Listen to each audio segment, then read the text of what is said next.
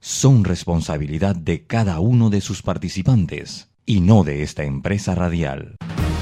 La información de un hecho se confirma con fuentes confiables y se contrasta con opiniones expertas. Investigar la verdad objetiva de un hecho necesita credibilidad y total libertad. Con entrevistas que impacten, un análisis que profundice y en medio de noticias, rumores y glosas, encontraremos la verdad.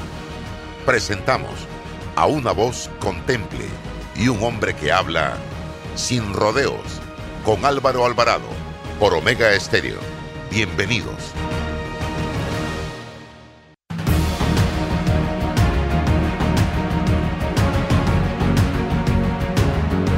Muy buenos días, bienvenidos a este su programa eh, sin rodeos a través de Omega Estéreo, total cobertura nacional. Gracias por sintonizarnos en los 107.3 y 107.5.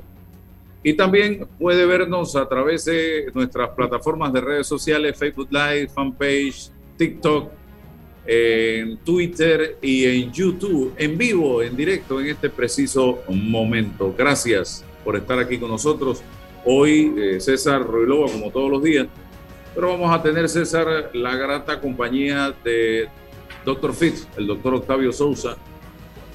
Yo voy a tener que preguntarle al doctor el año preciso en que yo lo visité, porque no tengo claro cuándo fue. Yo sé que ya han pasado más de 10 años y fue una experiencia que marcó mi vida. Eh, en ese momento yo llego y me pongo en manos del doctor no porque tenía un problema de salud, no porque me estaba muriendo, ni tenía diabetes, ni tenía, eh, no sé, la presión alta, nada de eso.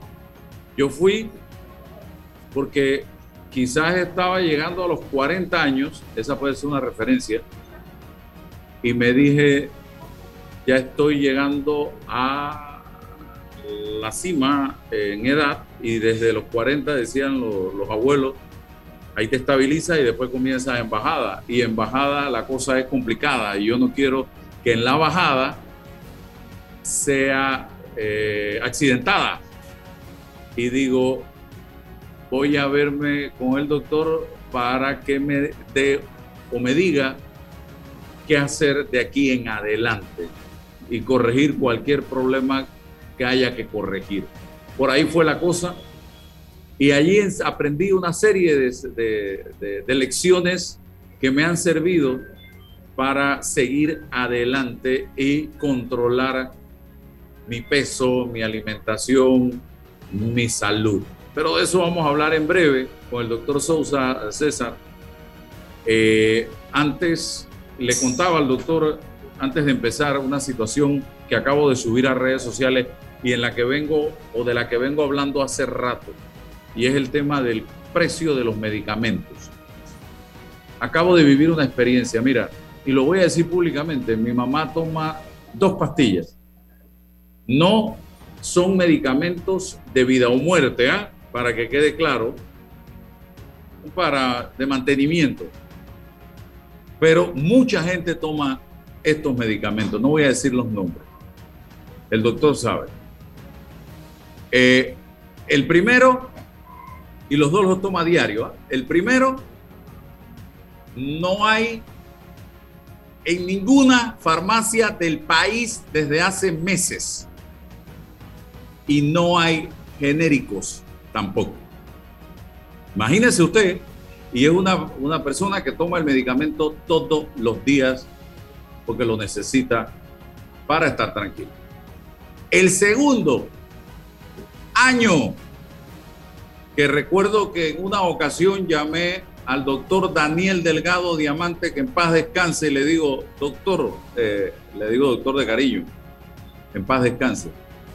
Mi mamá toma este medicamento y no hay, ni en lo privado ni en lo público, dice Álvaro, no hay el medicamento. Y él era el secretario general de la Caja de Seguro Social.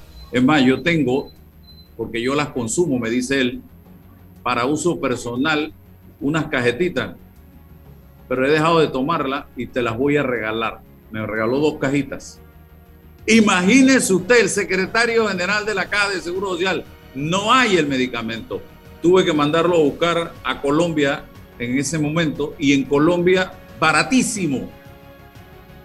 Pero la traída, porque lo traje por DHL, me costó lo que podía eh, utilizar, eh, gastar en el medicamento como para dos, tres años. Ahora se, se le está acabando a mi madre y empiezo yo a buscar de nuevo y digo, wow, volverlo a traer de Colombia me va a salir un ojo de la cara y todo el trámite que tengo que hacer. Y un sobrino que anda por España, que es médico, lo llamé, le escribí y me dice, tío, déjeme averiguar. 9 dólares 200 pastillas. 9 dólares 200 pastillas. Digo, tráela. Y me las está trayendo 200 pastillas. Y en Panamá sigue no habiendo. Y la cantidad de gente, porque yo hablo con un muchacho de una farmacia, eh, amigo mío, que va todos los días a tocar puertas buscando los dos medicamentos de lo que les estoy hablando. Entonces, Panamá se enfrenta a dos problemas, doctor. El problema de la escasez de medicamentos, tanto en el sector público como privado. ¿Quién está viendo eso? No sé. Y el otro tema, el alto costo de las medicinas, que eso sí estoy seguro que no lo está viendo nadie, porque a la única que he escuchado hablando de eso es a Zulay Rodríguez, pero cual no sé, loca en estadio, porque nadie le presta atención a algo tan importante que está planteando la diputada. Doctor, que hábleme de eso antes de que entremos en materia. Eh, primero, pues buenos días a todos y gracias Álvaro por la invitación. Como siempre, es un honor y un privilegio poder estar acá. Buenos días César y a todos los que están participando de este Zoom y de esta conversación tan importante. Lo que estás diciendo tiene una relevancia y trascendencia eh, única, porque es totalmente cierto eh, el tema de la escasez de los medicamentos, el tema de los costos de los medicamentos y comparativamente hablando con países vecinos tales como Colombia y Costa Rica, nosotros tenemos unos costos de, precio, de, de medicamentos que fácilmente se pueden comparar con quién sabe qué lugar remoto del planeta donde obviamente la logística de importación sea compleja. Sin embargo, nosotros vivimos en un país que es precisamente hub logístico mundial, ni siquiera hablemos de las Américas, sino global. Entonces, este tipo de situaciones y procedimientos que en un momento dado complican que la capacidad de obtención de medicamentos por parte de la gente eh, sea parte también, como bien lo dices, del problema. Entonces, la persona tiene la enfermedad y la complicación de no tener el medicamento. Entonces, se convierte en algo eh, que, es como una historia de nunca acabar. Y como bien dice, si he escuchado a la diputada Rodríguez conversar sobre esto en una forma muy efusiva y con mucha, eh, vamos a decir, fuerza. Sin embargo, pues no, no hay un seguimiento absoluto y yo creo que es parte del, del momento, Álvaro, yo creo que tenemos demasiada evidencia donde se deben dejar de lado los conceptos políticos y todo lo demás cuando se trata de situaciones y, asuntos tan complejos y sensibles como esto. De hecho, como bien lo dices, eh, la capacidad de obtener algunos medicamentos incluso lleva a las casas farmacéuticas a abandonar el país. Escúchamelo a abandonar el país y abandonar la insistencia de volver a sacar registro de un medicamento que ya tenía registro y pasar por todo el trámite nuevamente, simple y sencillamente por cuestiones que no se han, digamos, actualizado. Eh, en este tema, pues obviamente el perjudicado, como siempre, es el consumidor, el usuario, la persona que requiere de eh, algo tan básico como un medicamento.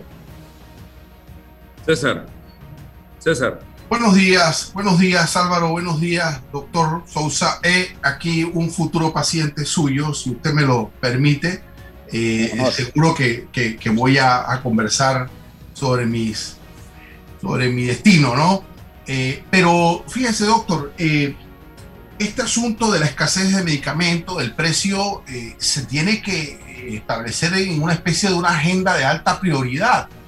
Pero ¿quién la debe, se supone quién la debe establecer? ¿De parte de quién debe llegar esta iniciativa eh, institucionalmente para decir tenemos un problema de escasez de medicamentos en este grado y en materia de los precios, cómo discutimos este delicado asunto en un sistema capitalista, en un sistema que la libre oferta y demanda es la que impone el precio. ¿Cómo, cómo pudiésemos resolver? Denos una idea de dónde deben hacer este debate.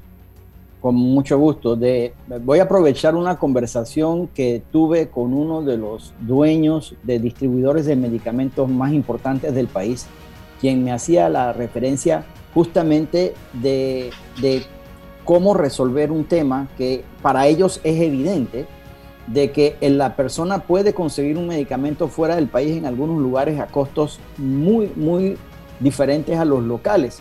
Sin embargo, él planteaba y me comentaba que parte de la razón de que ellos necesiten eh, en algún momento, y no es por defenderlos, eh, poner algún precio específico, viene por el sobrecosto que implica la importación a Panamá y toda la cadena de logística local que le agrega un valor o un precio, un costo, no digamos valor, digamos el costo, le, aumenta el costo al producto. Entonces, todo esto parte desde las diferentes organizaciones a nivel de gobierno, desde el Departamento de Farmacia, la Dirección de Farmacia y Droga del país, el Ministerio de Salud, la Dirección de Farmacia y Droga y lo que anteriormente se conocía como AUPSA, que tiene que ver con algunos productos como las vitaminas y, los temas cosméticos.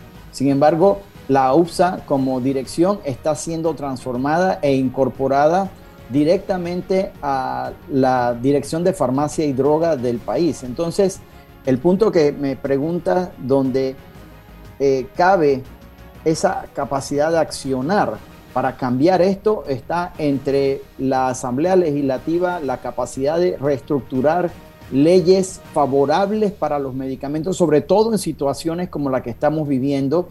Eh, de hecho, al abrir, por ejemplo, lo que sucede con el tema del COVID, donde se le da permiso a productos que no tienen registros a ser usados de forma eh, de emergencia en nuestro país, hace que nosotros tengamos y aprovechemos la coyuntura para crear toda una discusión nacional que ponga a los todos los involucrados, no solamente a la distribuidora de los medicamentos o a la farmacia que es el, el vendedor final del producto, a los médicos que estamos dando la prescripción al paciente, sino que también pongamos al consumidor, que es el, el, el actor principal en todo esto, el receptor, el que lo necesita, como parte de esa conversación nacional al respecto de los medicamentos, los costos y la disponibilidad. Porque ahorita mismo, como bien lo dice Álvaro, hay medicamentos que simplemente por la condición que estamos viviendo se han agotado y tienen rato de estar agotados, no, no semanas, no meses, hay otros que simple y sencillamente ya no llegan, ni van a llegar, según como comentan los distribuidores de, de fármacos.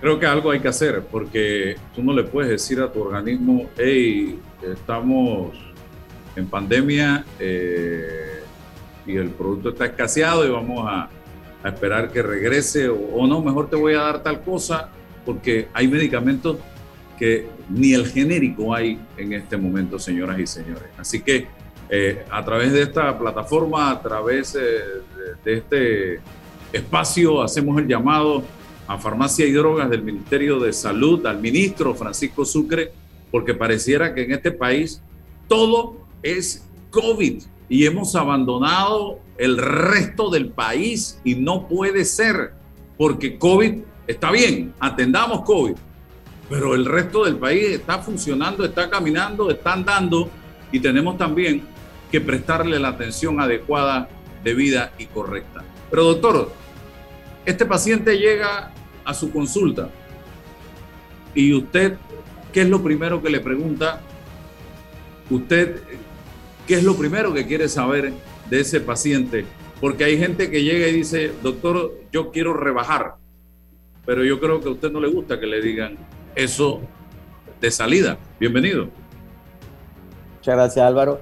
Eh, efectivamente, yo creo, yo los, los, los escucho porque es la lógica, es lo que todo el tiempo está en la mente pero cuando preguntamos efectivamente qué es lo que la persona quiere o qué es lo que está buscando, encontramos que la respuesta es universal.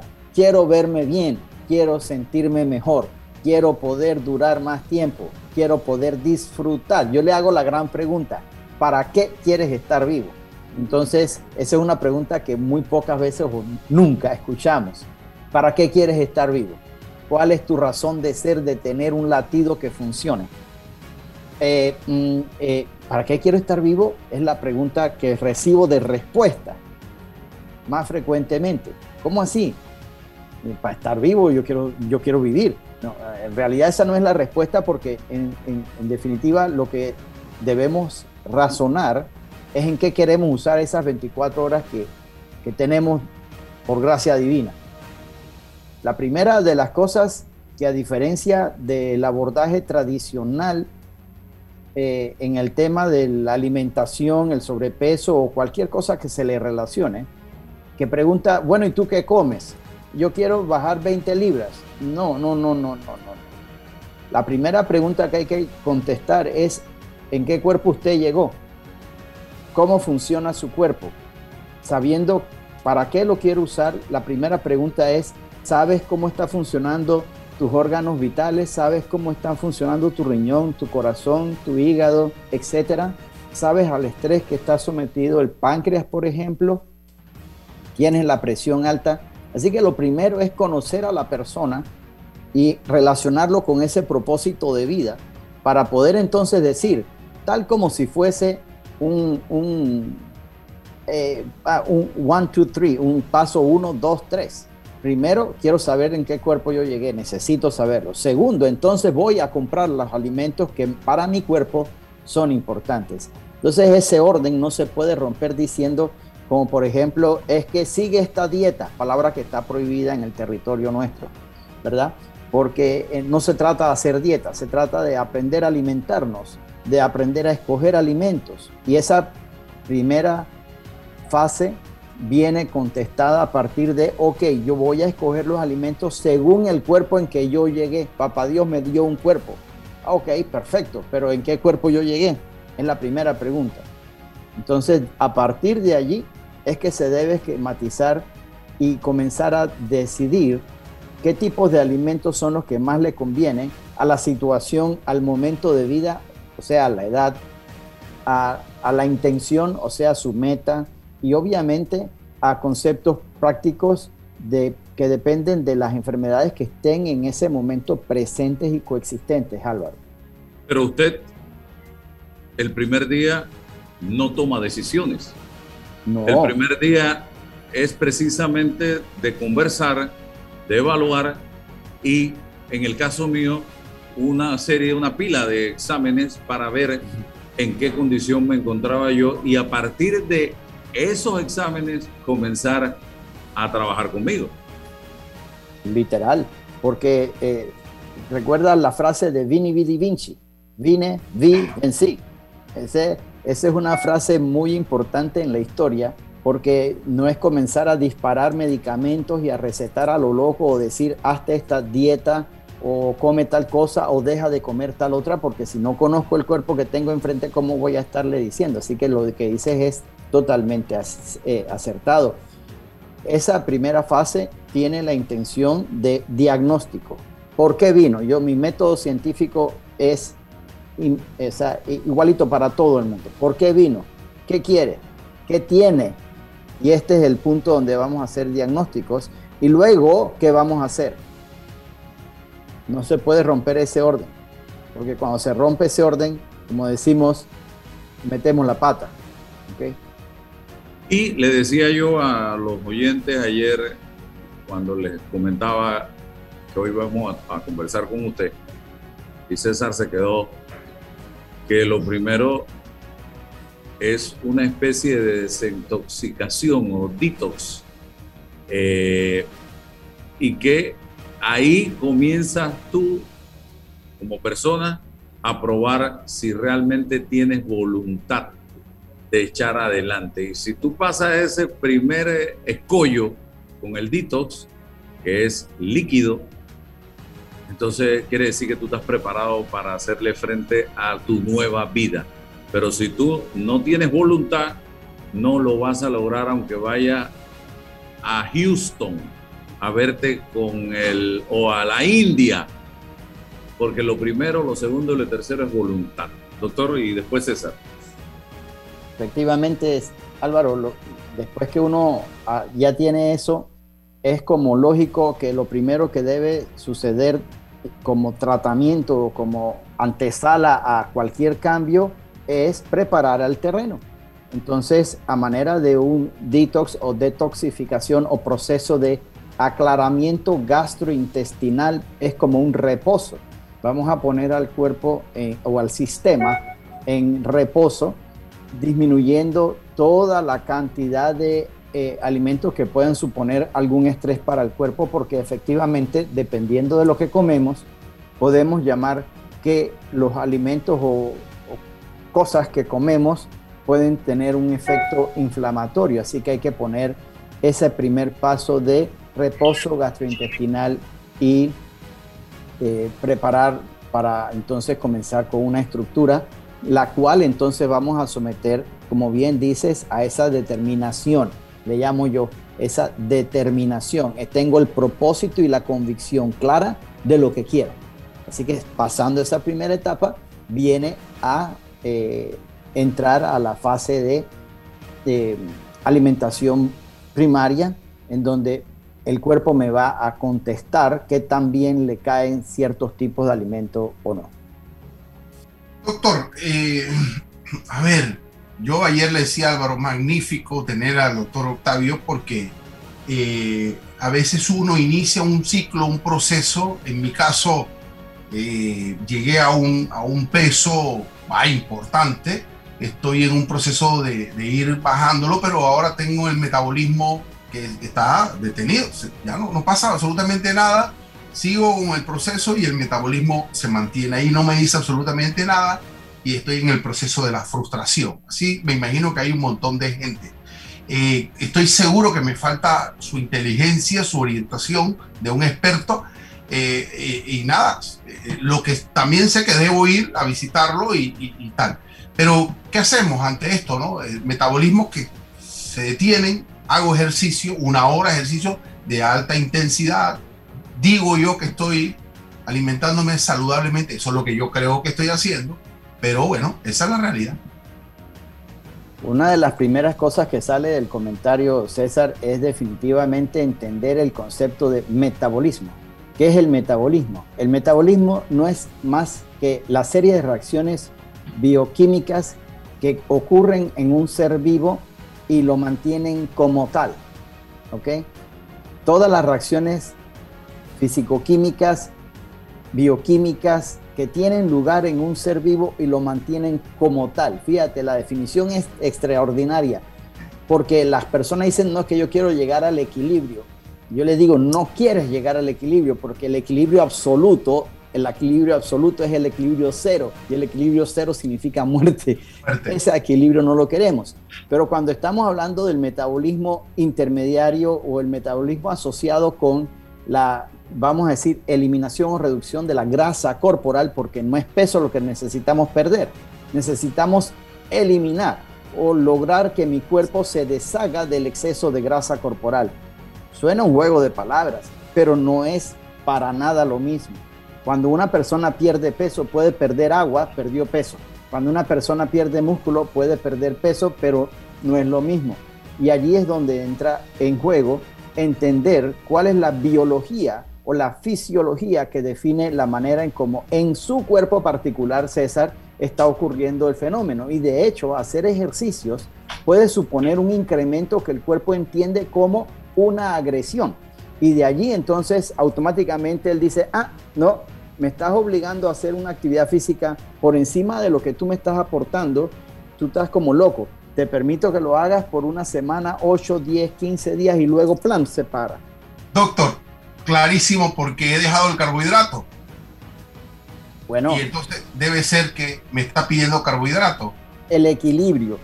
El, el, tema es buscar equilibrio. Fíjate, no dije equilibrio. Eh, eh, aquí la idea, esto es bien interesante porque justamente, incluso en lo que estamos viendo con el tema de, de, de la pandemia y lo que sucede en pandemia con el COVID, es buscar ese equilibrio cuando esa búsqueda de equilibrio que el cuerpo tiene, que se llama homeostasia, que significa acción-reacción, acción-reacción, acción-reacción. Me pasa esto, yo reacciono, me pasa esto otro, yo actúo de esta forma. El cuerpo tiene esa, todo ser vivo tiene esa capacidad de respuesta e interacción.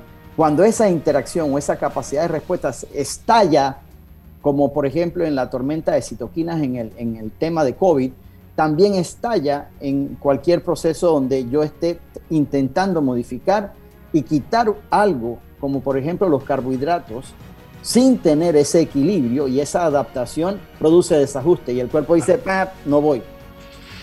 Hay, vamos tomando decisiones por lo que escuchamos en la calle.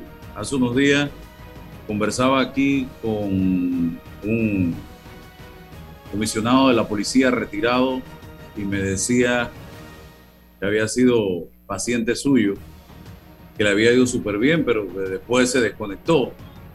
Eh, esta persona me decía, yo no desayuno. Y así como él hay muchísima gente, no desayunan. Eh, hay otras personas que no cenan.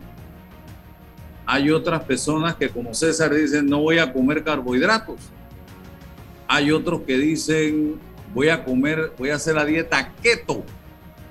Hay otros que aquí se sacaron lo de la dieta de la piña.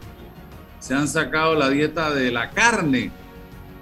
Eh, pero yo aprendí hace el tiempo que haga, que son como 14 años, creo que ahora tomándolo en cuenta, sumando y restando, que tú puedes comer de todo y que tienes que comer de todo, porque el organismo lo asimila perfectamente, pero debe saber cómo comerlo. Y el doctor me enseñó a mí que yo puedo comer pollo, pero que no lo fría en aceite. El doctor me enseñó a mí que yo puedo comer tortilla, pero no frita, puedo comer la asada. El doctor me enseñó a mí que yo puedo ir a todos los restaurantes habidos y por haber, pero yo tengo que saber cómo elegir o qué elegir de ese menú del restaurante. Aprendí también que la alimentación lleva el mayor porcentaje en la disminución de peso, la alimentación sana y saludable, que eliminara de mi vocabulario la palabra dieta. Porque cuando te dicen tienes que hacer dieta, la gente de una vez se molesta. No es hacer dieta, es saber comer bien. Y que el ejercicio es bueno, pero de nada vale matarte haciendo ejercicio si no aprendes a comer de manera sana y saludable. Dígame, mi querido profesor, adelante. Precisamente, porque de eso se trata, de aprender. Eh, su, su, servidor considera de que en realidad lo importante es poder educar sobre la ingeniería del cuerpo humano el cuerpo humano tiene una estructura y tiene una forma de procesos que cuando entendemos en su ingeniería la manera en cómo funciona, entonces es muy fácil manejarlo. Y allí entonces podemos ir a comer pizza o podemos ir a comer una hamburguesa. Sin embargo, específicamente cuando queremos conseguir un propósito, hay que trazar una ruta de acción. Estamos en punto A, quiero regresar a punto B o nunca he estado flaco o nunca he estado sin grasa o nunca he estado en esta condición física, ¿cómo hago para llegar de A a B? Entonces, más allá que solamente pensar en nutrición o en dieta, hay que estructurar una, un puente que me diga a mí de procesos que mejoren la condición clínica adaptando la fisiología del individuo. Fíjate que soy parte de, de un comité global de la iniciativa para alimentación responsable y sana, para sanar, para mejorar, del Instituto Global de Salud. Y en este comité que ya está por, ya estamos, ya, ya lo terminamos el documento, está por salir prontamente eh, creo que, que, ya la publicación se va a hacer oficial en, en un par de, de, semanas o a lo máximo dos meses. En esta organización internacional que lo que busca es el bienestar general, lo primero que yo decía y el primer capítulo del, del documento es conoce tu cuerpo primero. ¿Ok? Eh, por tu experiencia, Álvaro, sabes que ese es el primer paso. Entonces, mi recomendación al Consejo y a la eh, eh, Iniciativa Global de Nutrición fue esa. No podemos avanzar sin entender cuál es la alimentación más correcta del ser humano y remontándonos al tema de que la especie humana debe alimentarse de una forma, igual la especie, pues vamos a llamar los animales, el, tigre se alimenta de una manera, el delfín se alimenta de otra, y cada uno va a tener su fisiología basada en lo que le conviene según su especie para mejorar su estructura o para mantenerse eh, saludable. Entonces, partir de conocer tu cuerpo es lo que te abre la llave a aprender a comer y definitivamente incorporar todos los grupos de alimentos hace que tengas los nutrientes para construir tu cuerpo en la mejor manera. Por ejemplo, la longitud del intestino de un león es muy precisa para que sea carnívoro. La longitud del intestino del hombre no es exclusiva para ser carnívoro. carnívoro. Entonces ahí ya se marca una diferencia. No es que simplemente porque me da la gana. La longitud y la estructura enzimática que tiene un gorila que solamente come vegetales, come hojas, no es la misma que la del ser humano, a pesar de que estamos en una línea evolutiva relacionada. Entonces, todas estas consideraciones a la hora de ver cómo se presentan las enfermedades en el cuerpo humano como presión arterial elevada, problemas de los lípidos, es decir, colesterol y su combo, azúcar alta, la diabetes y todo lo que tú quieras, se convierte en un reto. Entonces, partiendo de ese concepto, recientemente participaba de una reunión petit comité con el dueño de unas de las estructuras de, de, complementos alimentarios que está muy enfocado en eso, está muy enfocado en que simple y sencillamente se trata de lograr ese equilibrio. Y se comentaba al respecto de eh, la autofagia. La autofagia que es un evento que sucede cuando estamos en ayuno ese ayuno que normalmente hacemos desde la hora de dormir hasta la hora de despertar tiene una función muy importante. Necesita ese tiempo de no comer, se necesita para que el cuerpo restablezca sus funciones, que se den las eh, funciones de macrofagia, que son eliminación de desechos, tienen que ver con procesos incluso como la regulación de la presión arterial y por eso es tan importante el ciclo de sueño de allí que eh, en este tiempo de pandemia tengamos eso como uno de los principales causales de exceso de grasa y peso a nivel global. El consumo de azúcar. Ajá. Sí, ¿cuántas veces debemos ingerir alimentos al día? Que ese es otro mito, porque se habla de desayuno, almuerzo y cena, se habla de desayuno, un intermedio, almuerzo, otro intermedio, cena y otro intermedio.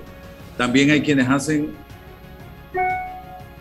o tienen alimentación intermitente, porque esa es otra moda que ha salido ahora. Eh, comer de manera intermitente, a veces como, dejo de comer, vuelvo y como, dejo de comer. Hábleme de, de estos temas para aclararle a la gente. Y lo segundo, la vinculación de la ansiedad y el estrés al incremento de peso. Hoy hay mucha gente que se le ha aumentado el peso a raíz de el sedentarismo generado por la pandemia. Muy bien. En efecto, eh, hay diferentes formas de estructura alimentaria y ese es un tema que estamos justamente revisando porque ¿quién tiene la razón? Es justamente, hoy veía tu, uno de tus posts en, Twitter, Álvaro, y, eso de, buscar esa tú sabes, esa comunicación asertiva y que la gente se ponga de acuerdo y tolerar la opinión del uno y tolerar la opinión del otro, tiene cabida muy importante aquí porque al final de la historia lo primero que hay que entender es cuál es la ciencia o la biología del cuerpo humano. Y una vez es como, por ejemplo, cuando uno recibe o compra un producto como un celular o un carro o cualquier cosa, te dicen, estas son las libros de instrucciones, aquí está el manual de usuario, utilízalo, aquí te va a decir todo lo que necesitas saber de ese equipo y a partir de allí, entonces tú vas a poder saber qué tipo de combustible le tienes que poner o a qué corriente lo tienes que conectar, etcétera. En el cuerpo humano nosotros no venimos con ninguna clase de libro de instrucciones, manual de usuario, ni chip, ni, ni, ni enlace, vínculo, link, nada. venimos y nuestros padres repiten la misma instrucción anterior. Entonces, poder decir que, por ejemplo, hay poblaciones que por escasez de recursos no comen frecuentemente, o que otras poblaciones porque no tienen la capacidad de obtención de carne, simple y sencillamente su alimentación está basada en tubérculos, raíces, algunos pececillos, etcétera, como sucede en una población en Bolivia. En Bolivia sabías que hay una población, un grupo de indígenas, eh, bueno, no llamemos indígenas, pero un grupo poblacional que tiene el menor índice de enfermedad cardiovascular y, las, y los estudios científicos han asociado el hecho de que esto sucede porque ellos en su alimentación corriente, a lo que llamamos dieta, tienen la ingesta de algunos pescaditos en el río que están contaminados, eh, eh, están infectados con un parásito. Entonces resulta que esa simbiosis, es decir, esa interacción benévola que tiene este parásito en el cuerpo de la población específica esta, reduce el riesgo de eh, enfermedades cardiovasculares y ellos solamente comen yuca, carbohidratos todo el día. Entonces, vemos que realmente no se trata. En China, por ejemplo, la ingesta de arroz es lo que todo el mundo conoce. Y en China no había obesidad en los índices que hay ahora cuando introducimos el tema de las comidas rápidas eh, en el escenario. Entonces, escoger adecuadamente es partir del primer punto qué tipo de estructura de cuerpo tú tienes y a pesar de estar en una sola, eh, vamos a decir, comunidad como civilización, como humanos, tenemos diferencias en grupos poblacionales. Entonces, dependiendo de la carga genética y la capacidad de asimilación de alimentos, debemos poner una, una forma que entonces diga, así, ah, que yo hay uno intermitente, el otro come solamente plantas, el otro eh, come eh, carnívoro completamente, el otro come keto, como tú dijiste, el otro elimina las grasas. O sea, hay todas las fórmulas habidas y por haber. Lo cierto es que si uno estructura una forma de alimentación pequeña en alícuotas, que es decir, alícuotas significa cantidades, porciones, ¿ok? Pequeñas durante el día, eso puede mejorar en algunas personas. En algunas otras, espaciar comidas en el día puede funcionar para estar mejor. Por ejemplo, eh, que la comida principal no sea el desayuno, sino el almuerzo, da una garantía de que el cuerpo tiene el tiempo suficiente de proceso. Y como bien dijiste, situaciones como el estrés cambian completamente la biología del cuerpo humano y su funcionamiento a la hora de procesar alimentos, como por ejemplo el tema de la pandemia, que ha supuesto un incremento del consumo en el 35% de eh, bebidas azucaradas en el mundo, el consumo de alimentos rápidos porque el confinamiento mejor pedimos. Entonces, toda esa serie de situaciones hace Álvaro que sea muy difícil de unificar un concepto, pero lo que tú dices es muy cierto. No podemos estar hoy día haciendo una cosa, mañana haciendo otra, probando lo que vi en el internet, en el Instagram, en el YouTube, lo que me dijo fulana, lo que hizo mi vecino, porque no funciona así. Ahora, doctor, todo, todo este texto está dentro de un contexto cultural. Fíjese, con esta, este asunto de la pandemia y, y uno ha estado en casa y ahora poco a poco uno va saliendo y nuestros conciudadanos y amigos disparan así, oye César, qué gordo estás. O sea, sin, sin, sin, no hay escala, es directo. Ah, no, y César, y si estás flaco, no, Ahora, enfermo. sí, estás enfermo. Te estás muriendo. Pero te cuento, Álvaro, la experiencia directa sin escala. O sea, no hay, no hay diplomacia, no hay. No, no, no, no. ¿Qué te pasó? Estás gordo, o sea, te dispara y uno queda aniquilado, doctor. ¿no? Entonces, yo sí es cierto, bueno, estoy tratando. Pero hay otros que te dicen, estás gordo, y te recomiendo esto, ¿no? Eh, mira, el desayuno, eh, no sé qué cosa, eh, la, entonces la quito y, y, uno está en varios grupos y cada uno, pero uno ve que a unos le funciona, pues y dice, oye, qué bien te ves, te funciona y uno es proclive a participar en esos consejos. ¿Qué hacemos con esta cultura? ¿Cómo remediamos esta cultura muy panameña, ¿no? con conversaciones. Que estamos sobrepeso, ¿ah? aceptando eso. Es que, es que incluso la palabra gordo está prohibido en mi territorio también, César, así que no estás gordo. Te quito esa connotación inmediatamente aquí y ahora sí, pam. Tú no ah, estás gordo. Puedes estar pasado de peso, puedes tener exceso de grasa, puede lo que sea. Pero el concepto gordo se estigmatiza y fíjate, convierte a un niño en un sujeto de bullying, de discriminación, de rechazo. Me están haciendo bullying, me están haciendo bullying, mis amigos. Haciendo bullying, César, y eso no funciona así. Aquí la cosa es entender, sí, eh, eh, que bueno, me pude, me subí de peso. El, porcentaje altísimo de personas que se han subido de peso en este tiempo, y como bien lo dice Álvaro, también hay otras personas que le ha dado más bien lo contrario. Pero la manera de eh, erradicar ese tema del concepto de la opinión de por qué a uno le funciona una cosa a otra es precisamente por lo que dije hace unos minutos el poder clasificar cuál es la mejor estructura de alimentación para cada uno nace de conocer el cuerpo de cada persona. Entonces, lo que le funciona a uno no me funciona a mí. Por ejemplo, vamos a ver los corredores que tengo asesorando que son eh, de origen keniano. ¿Ok? Ellos necesitan ingerir una cantidad de energía y calorías al día extraordinaria y gastan asimismo en forma natural, tienen una tasa metabólica no acelerada porque el metabolismo no es lento ni es rápido. Otro gran, exactamente, querido alumno, el pupilo Álvaro. Eh, eso es un mito. Hablamos de metabolismo de alta cantidad, consumo de energía. Eso no habla de velocidad de proceso, habla de consumo. De hecho, una persona obesa, ¿ok? según algunos datos muy específicos, han demostrado que tienen una una velocidad de procesos almacenando grasa súper acelerada. Entonces no es velocidad, es cantidad de energía consumida, tal como un bombillo LED versus un bombillo halógeno. El bombillo halógeno consume alta cantidad de energía, el bombillo LED consume baja cantidad de energía. Ese es el criterio.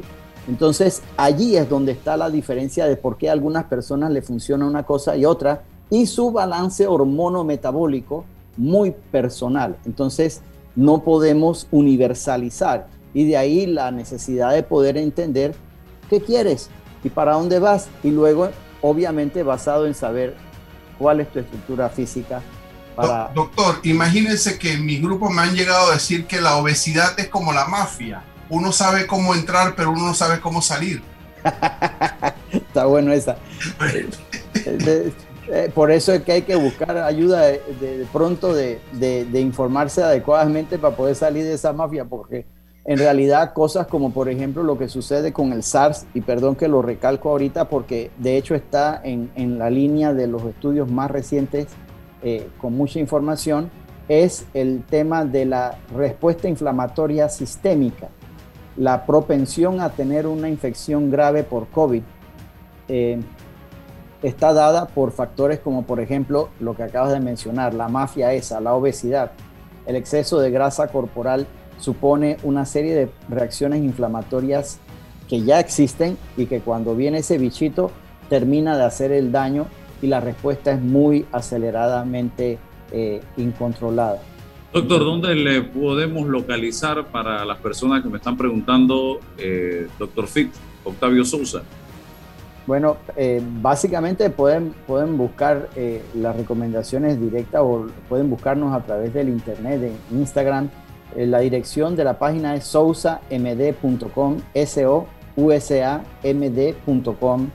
Nos pueden localizar a través del 6762 3133. Eso es medio peligroso, Álvaro, tú sabes que de ese número, pero Ok, 67623133 es el, el teléfono de consulta. Y obviamente a través de las redes sociales, Instagram, de hecho participamos en los programas, tenemos un programa semanal en televisión abierta eh, los días miércoles y allí en las redes sociales puedes encontrar toda esa información porque son programas en vivo.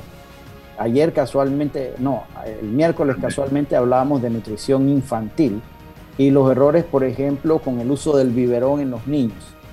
¿okay? Eh, cosas como esa.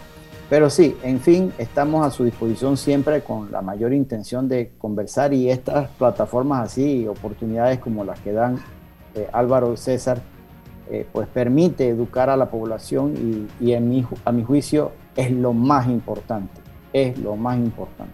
Gracias. Esta semana estoy, doctor, ahí para someterme a las primeras preguntas filosóficas de cero estar y de querer. ¿Para qué quiere estar vivo? ¿Qué quiere hacer con tu vida? Voy a, revisar, voy a revisar los libros de filosofía para contestarle la primera pregunta. Bueno, gracias, doctor. Eh, y ya saben cómo localizar al doctor las personas que nos están preguntando si quiere que su vida cambie para mejor. Vámonos al cambio y regresamos. Descarga ya la nueva billetera electrónica nacional BEN de Banco Nacional de Panamá, tu app de cuenta virtual que te permitirá realizar pagos, consultas, recargas, transferencias y retiros en cajeros automáticos, todo de manera fácil, rápida y segura. Envía y recibe dinero utilizando tu celular. Banco Nacional de Panamá, grande como tú. En Mi Bus seguimos modernizando el transporte público para brindarte un Panamá más conectado reforzando las rutas complementarias de tu barrio para que llegues al punto de conectividad de tu zona. En el este, cuentas con la zona paga Metro Pedregal, en el norte, con la zona paga Los Andes, y en el centro, con la zona paga 5 de Mayo, en donde tendrás rutas troncales y corredores de alta frecuencia, y así puedes trasladarte de una forma más rápida y segura. Sigue avanzando en tu viaje realizando el transporte gratuito y aprovecha todos los beneficios en tiempo y dinero. Y recuerda, no bajes la guardia contra la COVID-19. Al viajar con nosotros, usa tu mascarilla, pantalla facial y gel alcoholado. Mi bus, la gente que mueve a Panamá. Ven a Fantastic Casino todos los miércoles y domingos desde las 10 de la mañana. Te esperamos en Las Mañanas Jubilosas con Michael Ramos. Solo por llegar 10 boletos gratis. Pirámide, interpretación de sueños, boletos a 5 puntos, el apellido del día y muchas sorpresas más para ganar sin parar en Fantastic Casino, los casinos más seguros de todo Panamá. ¿Sabías que el yacimiento de cobre Panamá es un pórfido de cobre. Esto significa que el cobre está acompañado de otros minerales, que en nuestro caso, oro, plata y molibdeno en menores cantidades. Cobre Panamá. Estamos transformando vidas. Déjate llevar por la frescura del pollo melo. Panameño como tú. Déjate llevar por la frescura del pollo melo. Variedad y calidad. Melo. Frescura altos estándares. la calidad es una promesa. Para llevarte el pollo melo siempre fresco hasta tu mesa. Déjate llevar por la frescura del pollo melo. Por su sabor y calidad lo prefiero. Déjate llevar por la frescura Estimado usuario, evita sanciones. No te quites la mascarilla ni la pantalla facial. No ingieras alimentos y ningún tipo de bebidas dentro de trenes y estaciones. Respeta las normas. Cuida tu metro. Oye, ¿tú ya te vacunaste? No, aún lo estoy pensando. Pero si las vacunas son una esperanza de volver a una vida normal y salvar vidas. Hoy desde Panama Ports queremos enviarle un mensaje a los panameños. Vamos todos a vacunarnos como un país que quiere salir adelante, con positivismo y buena actitud. Por eso, ponle el hombro al COVID-19 para que juntos podamos salir adelante. Presta atención a los lugares y días donde estarán vacunando. Panama Ports, 25 años unidos a Panamá. Bueno, me voy a comer con una estrella. Mmm. Espérate, ¿y tu esposa sabe? Claro, ella sabe que la estrella del sabor es American Star. Y por eso en la casa comemos delicioso. American Star, el tasajo ajo, jamón, chorizos y embutidos más suaves, económicos y con el sabor que le gusta a todos. ¡Oh! ¿Me invitas a conocer esa estrella? Busca la estrella roja y azul American Star, la estrella de tu cocina. Detrás de nuestras hipotecas encuentras tu nuevo hogar. Solicita un préstamo hipotecario para tu vivienda con grandes beneficios. Traslada tu hipoteca y date una nueva oportunidad. Refinancia con nosotros y toma un descanso. O recibe ese dinero extra que necesitas con nuestro préstamo con garantía hipotecaria Casa Más. Contáctanos a través de nuestras plataformas de atención al cliente. Caja de Ahorros, el banco de la familia panameña. Fantastic Casino, donde más cosas y ganas esta semana. De lunes a domingo más de 868 por cliente con los bonos por visita, mega bonos especiales y bonos sorpresas por jugar. Miércoles y domingo desde las 10 de la mañana, mañanas jubilosas con Marco Ramos. La tarima virtual con DJ y en vivo desde las 4 de la tarde de miércoles a sábado. Y el viernes, sorteos en todos los Fantastic Casino desde las 6 de la tarde. Y esta semana, desde la tarima virtual la presentación de Jorge y Malvino Gómez. Con el cubetazo a 5.95 más ITBM, presentando tu tarjeta Winner Club. Esta y todas las semanas el mejor entretenimiento lo tiene Fantastic Casino, los casinos más seguros de todo Panamá. En Mi Bus seguimos modernizando el transporte público para brindarte un Panamá más conectado reforzando las rutas complementarias de tu barrio para que llegues al punto de conectividad de tu zona. En el este, cuentas con la zona paga Metro Pedregal, en el norte, con la zona paga Los Andes, y en el centro, con la zona paga 5 de Mayo, en donde tendrás rutas troncales y corredores de alta frecuencia, y así puedes trasladarte de una forma más rápida y segura. Sigue avanzando en tu viaje realizando el transporte gratuito y aprovecha todos los beneficios en tiempo y dinero. Y recuerda, no bajes la guardia contra la COVID-19. Al viajar con nosotros, usa tu mascarilla, pantalla facial y gel alcoholado. Mi bus, la gente que mueve a Panamá. Hay un delito que va en aumento, que se aprovecha de la buena fe de los ciudadanos. Yo estoy aquí construido aquí en mi carro solamente suyo y mi persona. Entonces creo que usted me diga, ¿tiene el dinero completo o tiene usted un abono? Que realiza estafas por medio del comercio electrónico y que suplanta tu identidad. Ese es el ciberdelito, con un aumento del 225% en el primer trimestre, convirtiéndose en el delito con mayor incidencia en el último año. Estos grupos de crimen organizado generan 20 mil dólares diarios aproximadamente al cometer estos delitos. Si alguien te solicita dinero por redes sociales, antes de depositar, llama a esa persona y confirma la información. El ciberdelito es real. Denúncialo al 507-2988 o al 104. Un mensaje de la Policía Nacional, el Ministerio Público y esta emisora.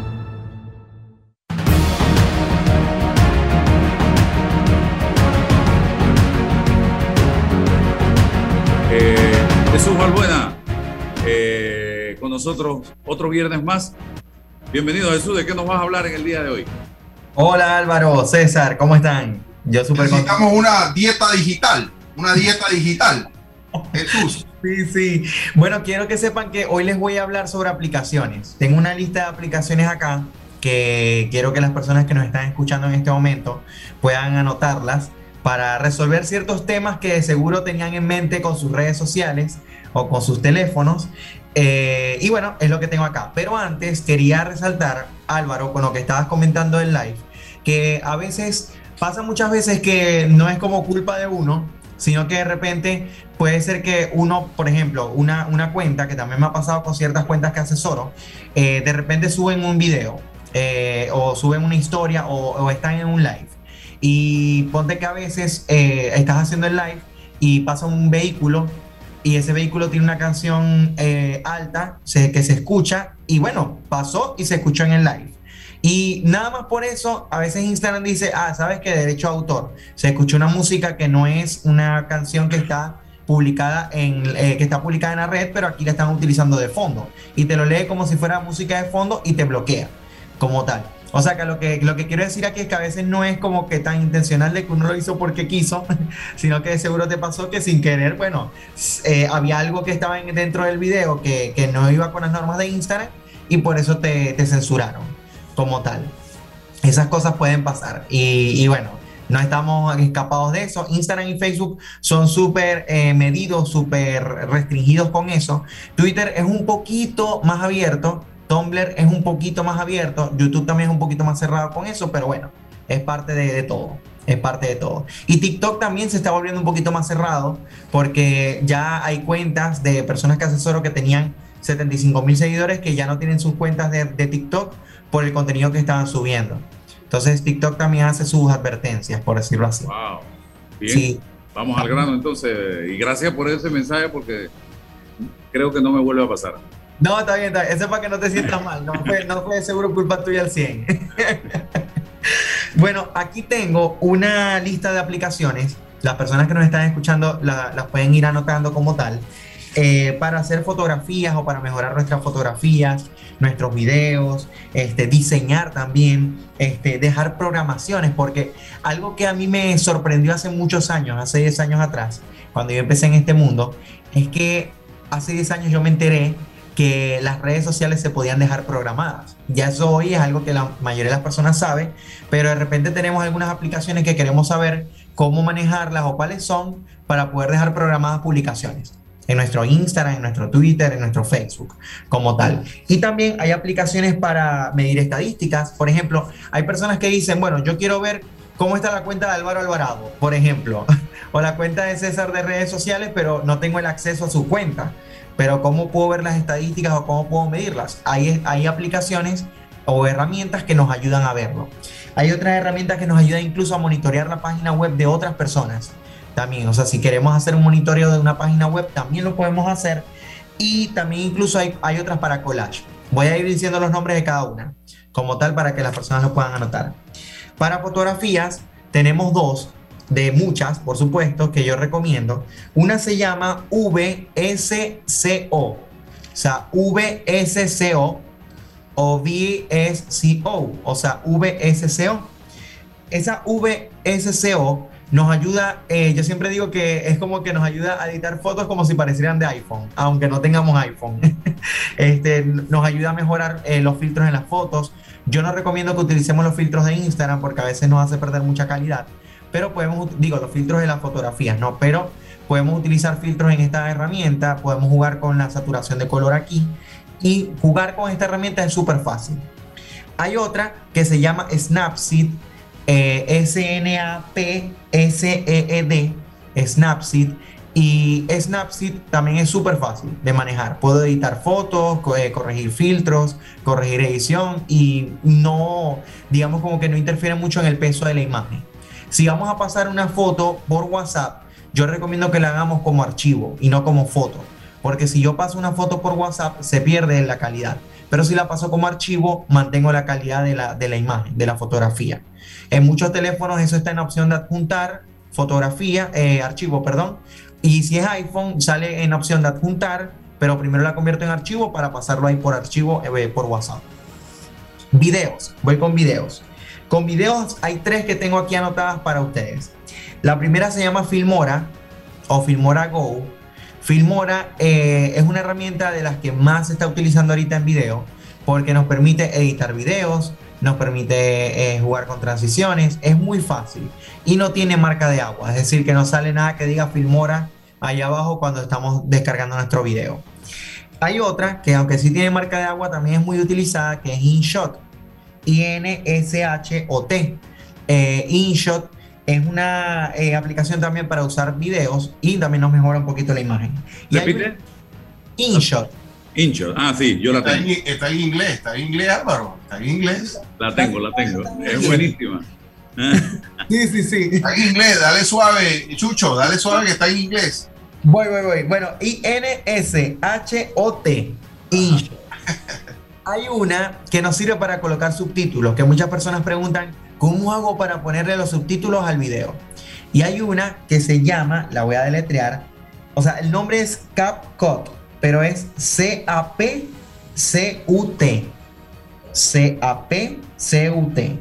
O sea, nos ayuda a editar títulos de los, de los subtítulos, perdón, de los videos. Para diseño está la popular Canva, que muchas personas lo tienen en sus teléfonos, en computadoras. Es la mejor opción para las personas que no son diseñadores, eh, que necesitan tener. De hecho, Canva es tan sencillo que nos da la opción de qué quieres hacer, un post de Instagram, quieres hacer una presentación, o sea, y nos da como las medidas ya exactas de lo que, de lo que queremos hacer. Solo tenemos que tener nociones de colores, de tipografías o de formas de letras y como que no hacer tampoco un carnaval de lo que, de lo que vayamos a hacer allí. Para programar hay eh, dos que recomiendo. Una se llama Hootsuite, eh, que es H-O-O-T y Suite de Suite, normalito.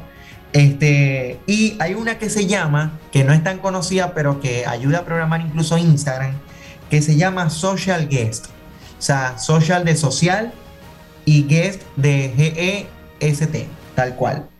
Ambas nos ayudan a dejar programadas publicaciones. Eh, y para estadísticas hay una que me gusta muchísimo, que nos ayuda a ver estadísticas. De hecho, fue desarrollada aquí en Panamá, quiero que sepan, y la super utilizo, que se llama The Social Top. O sea, es decir, T-H-E, social de social y top de top, T-O-P. Eh, esa herramienta nos ayuda incluso a buscar influenciadores dentro de Panamá. O sea que Álvaro sale por ahí. o sea, si yo coloco influenciadores, no sé, por bancos o por eh, personalidades públicas o entre otras, me sale una lista de personas de acá de Panamá, este, por número de seguidores, por influencia o incluso por interacciones. O sea que puedo tener un director incluso de acá de Panamá, no está completo, pero está bastante, está bastante amplio, por decirlo así. Guárdame mi espacio en Social Top, que voy para allá. Se lo guardo. y faltan dos. Una es para páginas web. Eh, si queremos investigar cómo está la página web de otro y ver también cómo está la mía, eh, hay una que se llama y es gratuita. Podemos utilizar la versión gratuita. Todas son gratis. Pero esta que está aquí tiene una versión pagada, pero podemos usar la versión gratuita por unos días. Se llama SEMrush. O sea, S-E-M-R-U-S-H como tal. Esta es una herramienta donde yo puedo buscar una página web de alguien y puedo saber cómo está esa página web.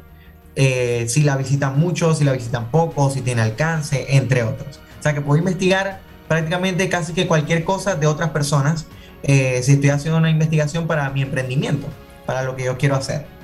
Y finalmente hay una que nos permite hacer collage. Aunque ya las mismas historias de Instagram y el mismo reel nos ayudan a hacer ciertos collages, eh, hay una que es del mismo Instagram que se llama diseño normalmente, pero tiene el nombre de layout. O sea, L-A-Y-O-U-T. Este, y esa nos ayuda a hacer ciertos collages que si yo quiero armar este, ciertas eh, imágenes dentro de una misma imagen, como tal. Bueno, estas son algunas. Por supuesto, está TikTok también. En TikTok puedo hacer miles de ediciones, eh, un montón como tal. Los mismos reels de Instagram. En Instagram puedo hacer un montón de cosas y puedo resolver un montón de cosas, pero me puedo ayudar de estas otras herramientas. Muy bien. Bueno, buen menú, interesante. Aquí está apuntado. Anotadísimo. que, anotado. Para ver, enséñame, enséñame el inglés, enséñamelo bien. Así que gracias por tu participación hoy nuevamente haciendo docencia eh, Jesús. Y recuerden seguir a Jesús Valbuena en Social Chucho en Instagram, en Twitter, también está en Facebook, ¿cierto? Así es, así es. Hay por ahí información de cursos que vienen próximamente de creación de contenidos, así que con todo gusto quien, quien lo desee, pues me puede escribir por ahí. Excelente, gracias, que tengan excelente día. Saludos Jesús. La información de un hecho se confirma con fuentes confiables y se contrasta con opiniones expertas. Investigar la verdad objetiva de un hecho necesita credibilidad y total libertad. Con entrevistas que impacten,